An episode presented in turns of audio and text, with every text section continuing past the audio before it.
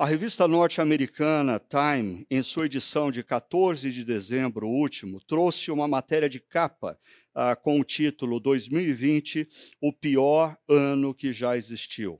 A escritora e crítica de cinema, a Stephanie Zacharek, ah, que foi a articulista principal da matéria, ela diz que certamente o mundo já teve anos piores do que 2020.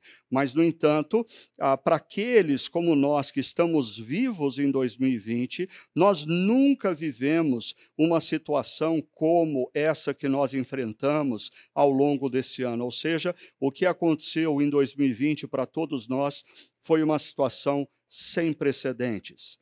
Mas o que, que aconteceu ao longo de 2020? O centro de todas as coisas nesse ano foi a pandemia a, gerada pela Covid-19, que já gerou no mundo quase 2 milhões de mortos, aí cerca de 200 mil mortos no contexto do nosso país. Ah, mas isso a, a, afetou as nossas vidas de uma maneira ah, muito pessoal porque ah, bem possivelmente as pessoas que estão participando dessa reflexão, absolutamente todas elas ao longo do ano de 2020 perderam ou um parente ou um amigo próximo, se não pela Covid-19, ah, perdeu essa pessoa por alguma enfermidade decorrente dessa loucura toda que nós ah, vivemos ao longo desse ano. Se não bastasse a própria pandemia, o isolamento social gerou certamente muitos danos às nossas emoções, principalmente os conflitos nos relacionamentos na, na, família, entre amigos, entre companheiros de trabalho. Os conflitos se intensificaram grandemente ao longo do ano. A, a, a insegurança em relação ao futuro da economia no mundo e no Brasil deixou todos nós altamente apreensivos, a polarização política a tensionou a debates que deveriam ser altamente simples, mas fez com que eles se tornassem bem complexos. E se não bastasse tudo isso, nós tivemos também os desastres ambientais na Austrália, na Califórnia, no Pantanal brasileiro. Em outras palavras, ah, diante de tudo isso que nós vivenciamos, eu diria que nós temos dois grandes grupos de pessoas nesse momento assistindo tudo o que está acontecendo. Ah, de um lado, nós temos aquele grupo de pessoas que não aguenta mais ouvir falar de Covid, de crise econômica, de polarização política, e a maioria dessas pessoas, elas estão fazendo o quê? Elas estão desligando a televisão ah, na hora do noticiário, elas estão esperando o dia 31 de dezembro chegar, meia-noite, na expectativa que, como se fosse possível, num passe de mágica, tudo ficasse para trás e, e as coisas começassem a acontecer de forma diferente no próximo ano. Em outras palavras, essa é uma atitude altamente negacionista. Por outro lado, nós temos um outro grupo de pessoas que me parece quase que enroscadas ah, nessa questão ou nas questões levantadas ao longo do ano de 2020. Eles estão presos nos debates políticos, presos nas polarizações, presos nas tensões econômicas, presos em toda a dificuldade e medo gerada pela pandemia, presos emocionalmente a amarguras, porque amigos, conhecidos, pessoas, pastores, líderes não corresponderam às suas expectativas. A, a, grande questão que nós precisamos levantar hoje é como que o discípulo de Cristo deveria a, reagir nesse momento a, diante desse final de 2020. De, deveríamos ser nós ah, participantes do primeiro grupo que não quer mais saber, não quer mais ouvir nada de problema e tem um otimismo raso em relação ao futuro, ou deveríamos fazer parte do grupo a que fica preso ao passado, a se ressentindo de acontecimentos e gerando um pessimismo a, a que excede a toda a compreensão. Eu diria que, como discípulos de Cristo, talvez nós deveríamos ser como ao que foi apontado pelo Ariano Suassuna. Nós deveríamos ser realistas esperançosos. Ariano Suassuna dizia que o otimista é um tolo, o pessimista é um chato. Ah, por isso ele preferia ser ah, um, realista esperançoso. E eu creio que o discípulo de Cristo, nesse contexto, precisa ser um realista esperançoso. Nós não podemos negar tudo o que aconteceu ao longo desse ano de 2020 e muito menos negar o quanto tudo o que aconteceu afetou as nossas vidas, afetou as nossas famílias, afetou as nossas profissões, afetou as nossas igrejas. Nós não podemos negar tudo isso. Mas, por outro lado, nós precisamos colocar na nossa mente, no nosso coração, uma esperança, porque, como cristãos, nós sabemos que no final tudo dará certo. Nós sabemos o final da história. Nós não sabemos como Deus vai desatar os nós gerados por toda essa situação da Covid-19, mas nós sabemos como a história vai terminar. Por isso, nós podemos ser, sim, realistas, ah, olhando para o passado e percebendo o que aconteceu e, e, e contabilizando os prejuízos que tivemos e o quanto fomos afetados, mas mas olharmos também para o futuro e termos a esperança do renovo, do renovo das nossas forças, do renovo das nossas condições, do renovo das oportunidades. Ah, e eu queria destacar hoje para vocês, como talvez um estudo de caso, não de um discípulo de Cristo, porque ele vive cerca de seis séculos antes de Cristo, mas um servo de Deus, um profeta chamado Jeremias. Jeremias vive um dos momentos mais tristes da história do povo de Judá e da cidade de Jerusalém. Jeremias recebe a missão de uh, profetizar contra o povo, acusar o pecado do povo, sabendo que o povo não iria se arrepender. Aí ele precisa dizer para o povo que a Babilônia está vindo na direção de Jerusalém e Jeremias assiste à destruição da cidade, assiste a, a, a, o, o fato de que os jovens mais nobres de Jerusalém são tomados pelos babilônicos, ele vê com os próprios olhos a miséria do povo que fica na cidade de Jerusalém. Não é para menos que nós temos ah, na Bíblia um, um, um livro ah, pequeno, chamado Lamentações de Jeremias. Jeremias também é conhecido por muitos como o profeta chorão. Por quê? Porque ele lamenta, ele lamenta vendo a dor do seu povo, ele lamenta vendo a situação de Jerusalém, ele lamenta pelo que aconteceu na história do povo de Judá. No entanto, quando você lê Lamentações de Jeremias, ah, o capítulo 3, aonde eu gostaria de me concentrar hoje, ah, acontece algo muito interessante.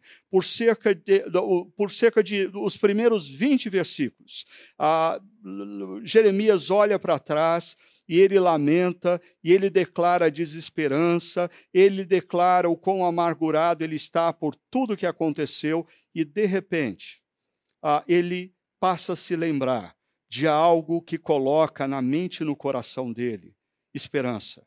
E algo novo acontece na vida de Jeremias. Por isso, eu acho que o profeta Jeremias, ele pode nos dar ah, duas boas dicas para essa virada de ano. E eu queria ah, ah, dizer ou apontar para vocês: a primeira dica que Jeremias nos dá é encare e contabilize o passado. Eu vou repetir: encare e contabilize o passado. Ah, deixa eu mostrar para vocês o que ele diz no verso 19 e 20 de Lamentações, capítulo 3. Ele diz assim: Lembro-me da minha aflição, e do meu delírio, e da minha amargura, e do meu pesar. Lembro-me bem disso tudo, e a minha alma desfalece dentro de mim. Perceba, no verso 19, Jeremias, ele vai pontuar quatro coisas que estão gerando o desfalecimento da sua alma. Primeiro, a aflição. Ah, ele se lembra da adversidade que ele e o povo de Jerusalém ah, viveu. Ele, a, a, palavra delírio aqui é a palavra perplexidade. Ele diz: Eu me lembro de quão perplexo eu fiquei. Ah, vendo o que estava acontecendo com a cidade de Jerusalém, ele fala da amargura, do ressentimento, dele, ele fala do pesar, da tristeza, e aí no verso 20, ele enfatiza: Eu me lembro bem de tudo isso, de tudo isso, e na medida que ele se lembra disso, o que acontece com a sua alma, o texto diz: A minha alma desfalece dentro de mim. Eu queria dizer para vocês que Jeremias é um servo de Deus que ele não nega o sofrimento do passado. Ele não nega a adversidade vivida no passado, ele não se poupa de derramar lágrimas pelas tri tristezas vivenciadas. Me parece que Jeremias não é o tipo de pessoa que diz: eu não quero mais saber do sofrimento, da adversidade, da dor, eu quero virar essa página da minha vida. Não. Jeremias olha para trás e ele contabiliza a dor, ele contabiliza o sofrimento, ele contabiliza a adversidade. Ah, isso pode parecer para muitos uma espécie de masoquismo, porque a olhar para o passado e se relembrar da dor, do sofrimento. mas perceba, quando Jesus vai ao encontro daqueles dois discípulos no caminho de Emaús, é exatamente isso que Jesus faz com aqueles dois discípulos. Jesus os convida a falar da dor, a falar do sofrimento, a contabilizar a adversidade, a derramar lágrimas pela aflição vivida. Ah, eu creio que não existe nada de pior, depois de tudo que nós vivenciamos nesse ano, do que nós sairmos dessa pandemia sendo as mesmas pessoas. Não existe nada de pior do que nós passarmos todo o sofrimento, a aflição, a adversidade que nós passamos, e depois da pandemia nós continuarmos sendo os mesmos. Mas a única chance de nós não sermos os mesmos é nós termos a capacidade de olhar para trás e encarar o passado e contabilizar a adversidade, a dor e aprender com o que nós vivenciamos.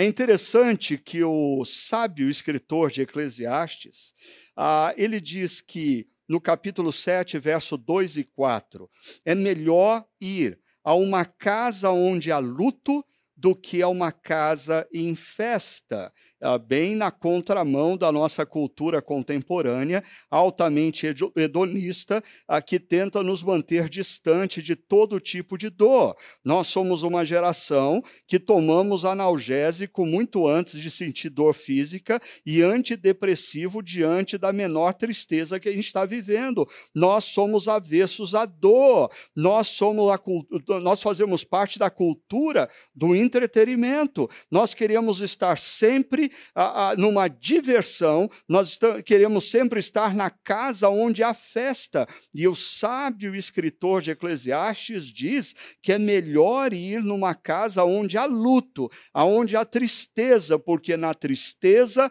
há reflexão profunda, do que numa casa em festa, onde a vida é simplesmente consumida de maneira rasa. Mas perceba, o verso 4 de Eclesiastes 7 ainda diz: O coração do sábio está na casa aonde há luto, mas o do tolo na casa da alegria.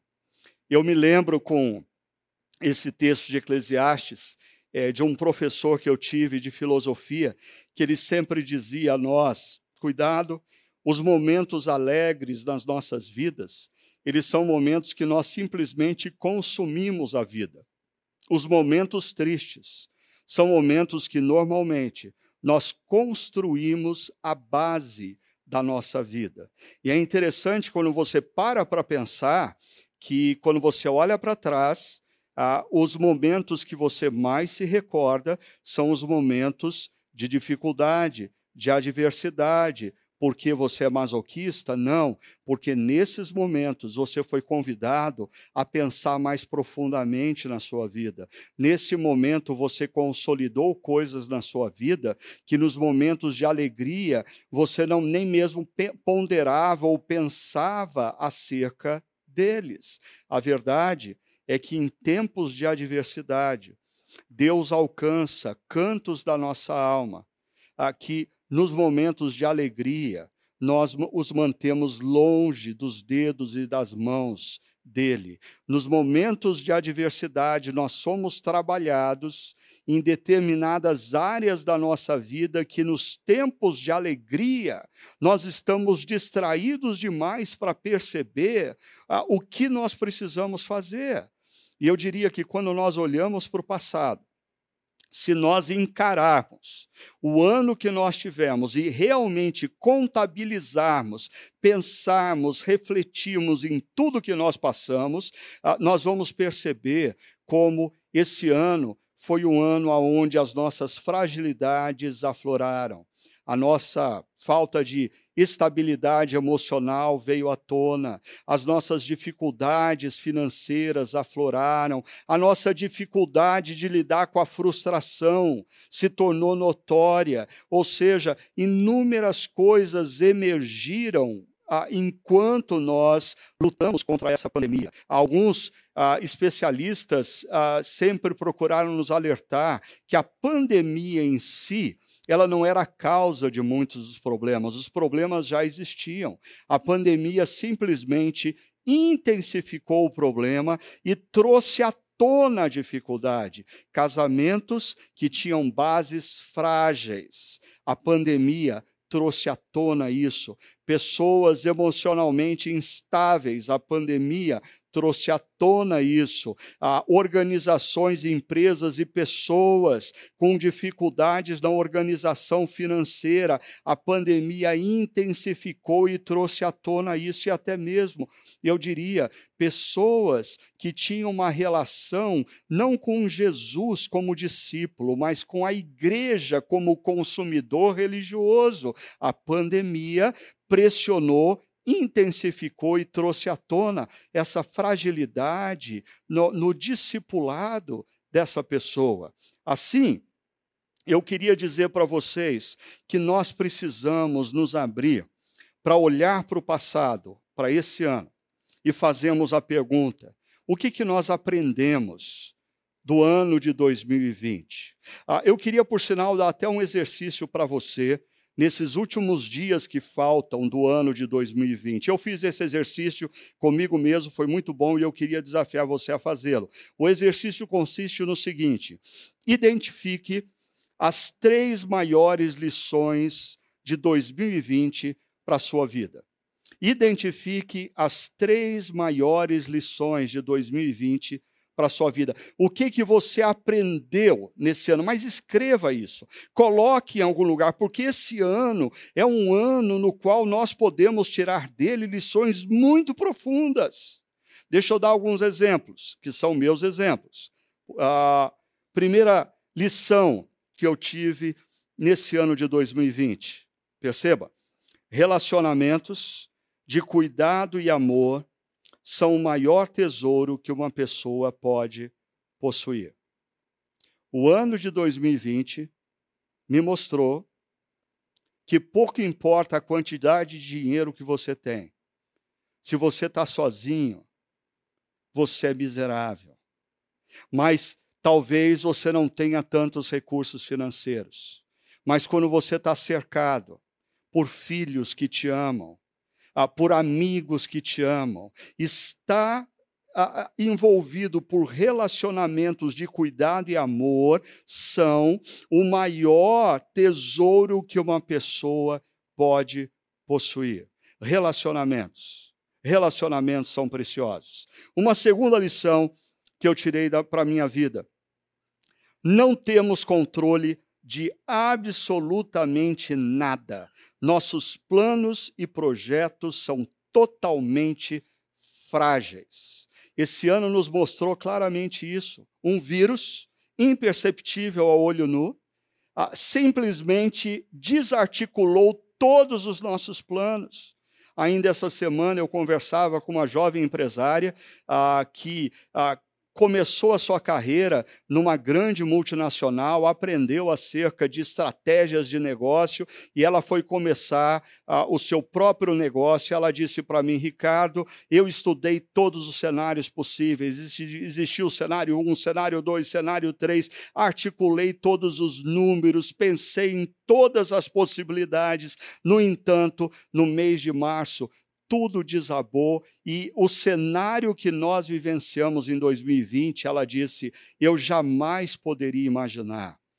Ah, eu, eu, acho que isso é uma grande lição para nós, ah, homens e mulheres do século 21, que confiamos tremendamente na nossa própria determinação e na nossa própria ah, potencialidade ah, de repente algo acontece, a nossa vida vira do avesso. Os nossos planos são mudados. Por quê? Porque eles são frágeis e, na verdade, nós não temos controle de absolutamente nada. Ah, nós estamos dirigindo um carro e nós podemos prestar toda a atenção possível e nós estamos segurando o volante e temos a sensação de que nós estamos no controle. O volante está no seu controle. Você tem ah, o olho ah, no, retrovisor, você sabe quem está vindo atrás, você tem um olho na sua, à sua frente, você está muito atento, mas de repente um pneu, um pneu estoura.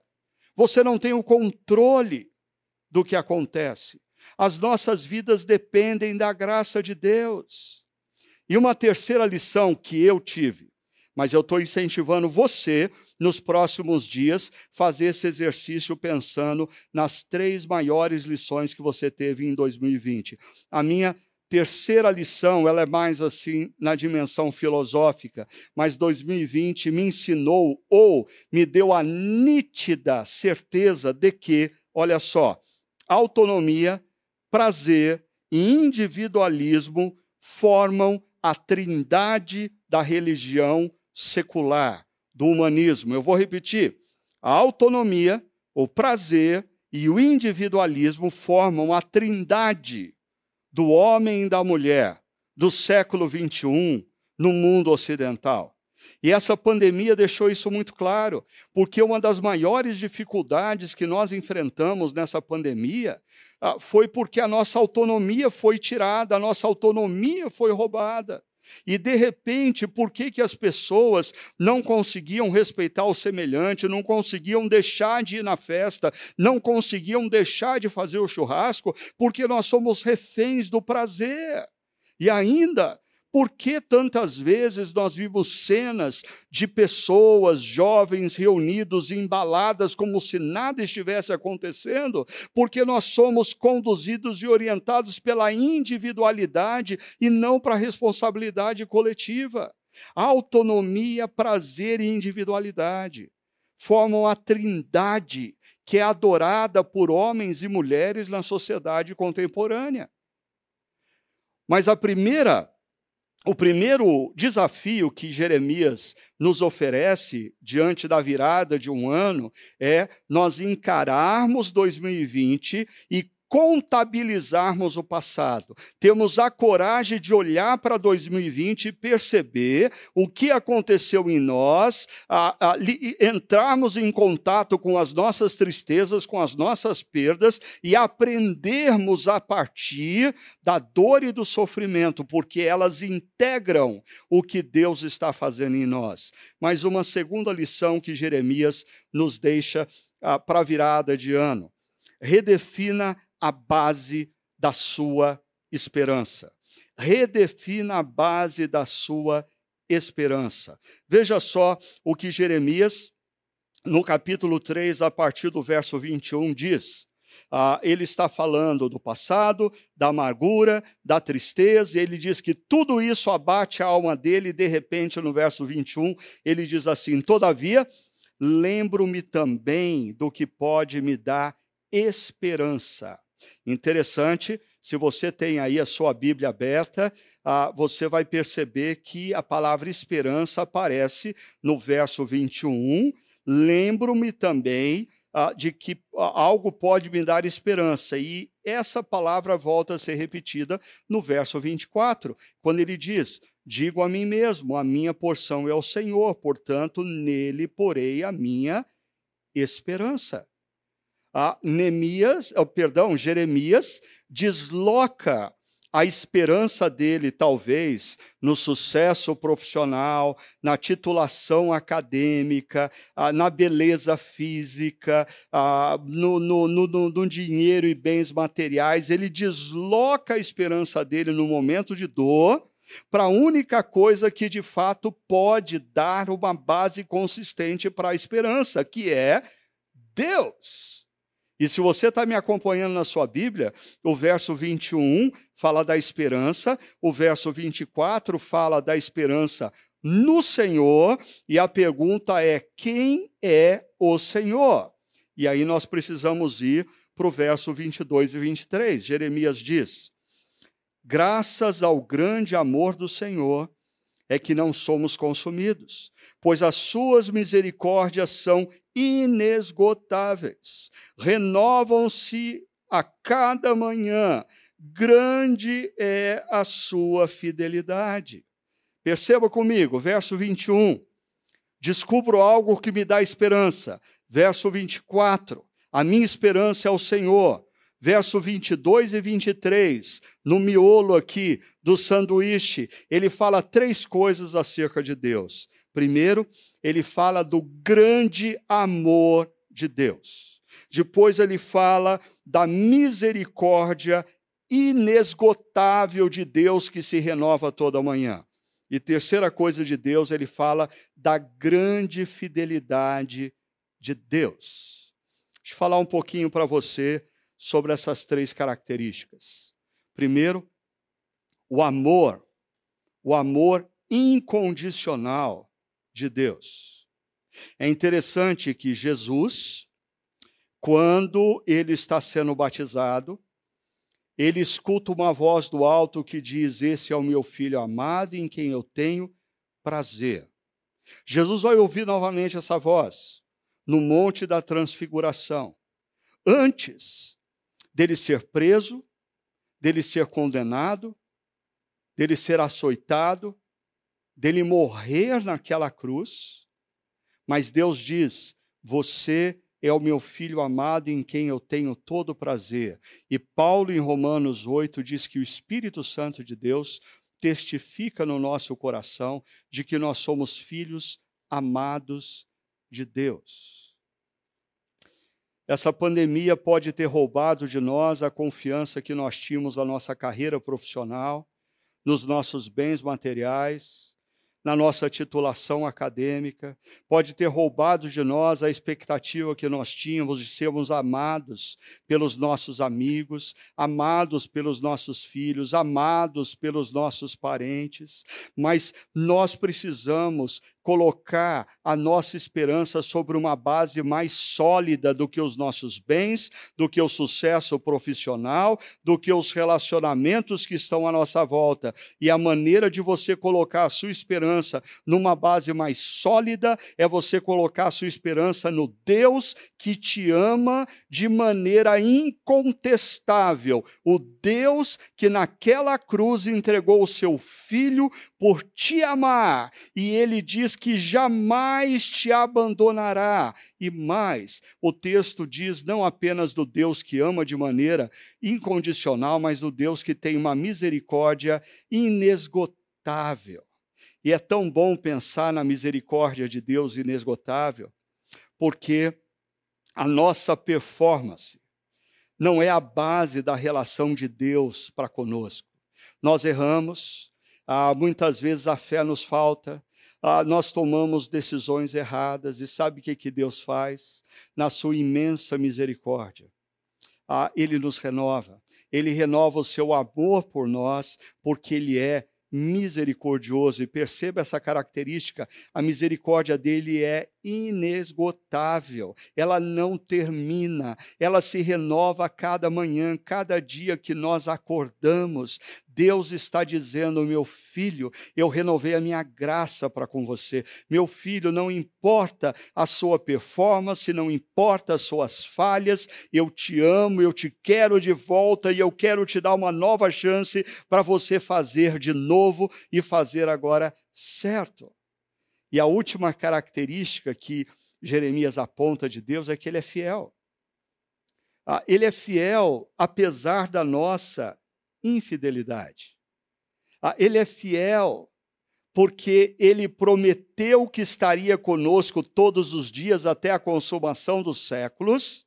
Ele prometeu que, ainda que passássemos pelo vale da sombra da morte, não, ele estaria conosco a todo instante ele prometeu nunca nos deixar. E ele é fiel. Ele não é homem para mentir. Então, Jeremias, ele primeiro olha para o passado, contabiliza o sofrimento e aprende com o sofrimento. Mas uma das coisas que ele aprende é que não vale a pena colocar esperança nas coisas que ele colocava esperança, talvez, bens materiais, titulação acadêmica, ah, recursos financeiros, carreira profissional. O ano que se encerra nos mostrou que tudo isso é frágil demais. E no que, que eu posso colocar minha esperança em relação ao futuro? No Deus que me ama, no Deus que tem uma misericórdia inesgotável, no Deus que é fiel. Ele não vai deixar de cumprir as suas promessas.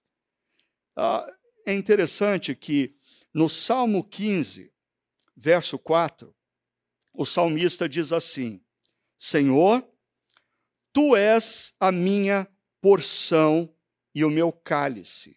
Interessante que essa palavra porção aparece lá em Jeremias também. Tu és a minha porção e o meu cálice. És tu que garantes o meu futuro. Eu vou repetir isso para você. Salmo 15, verso 4. Senhor, tu és a minha porção e o meu cálice. És tu que garantes o meu futuro aonde você deve colocar a sua confiança no ano que se inicia, ah, numa vacina.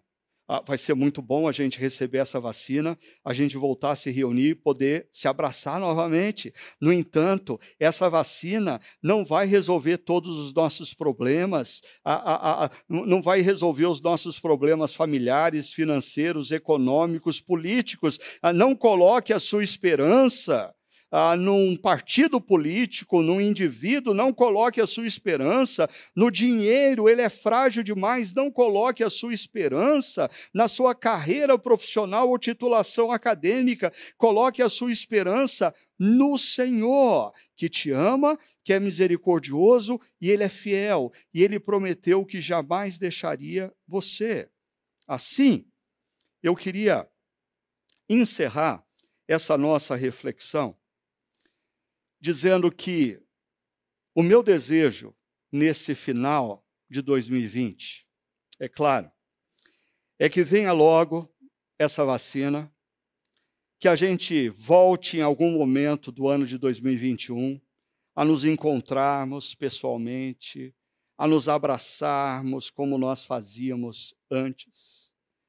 Ah, mas o meu desejo é que quando nós voltarmos a nos encontrar e nos abraçar, todos nós possamos ser discípulos de Jesus mais maduros do que nós éramos antes da pandemia.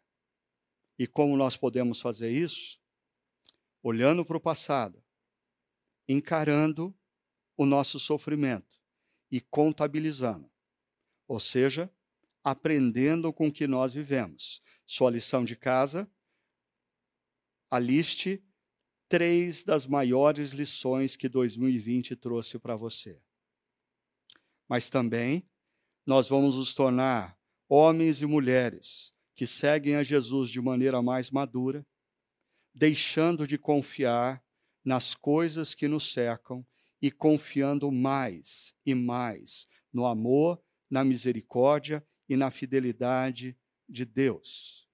Se existe algo que essa pandemia precisa ter feito na sua vida, na minha vida, na vida de todos os cristãos espalhados por esse planeta, é nos chacoalhar para para que a gente venha perceber que nós estamos colocando a nossa confiança em coisas erradas.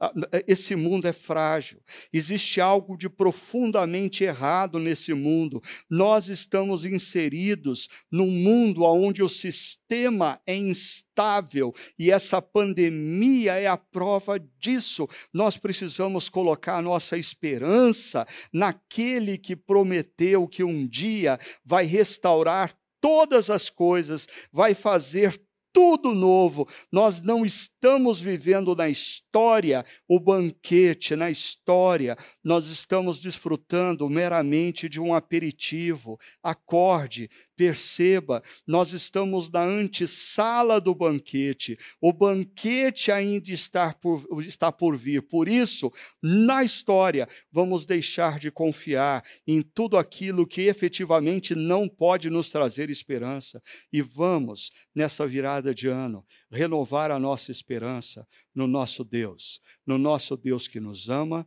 no nosso Deus que renova suas misericórdias para com as nossas vidas, no nosso Deus que é fiel e ele prometeu que um dia ele vai fazer novas todas as coisas, todas as coisas. E aqueles que assim esperam devem viver no aqui e agora, na maior intensidade possível, os valores do reino que está por vir.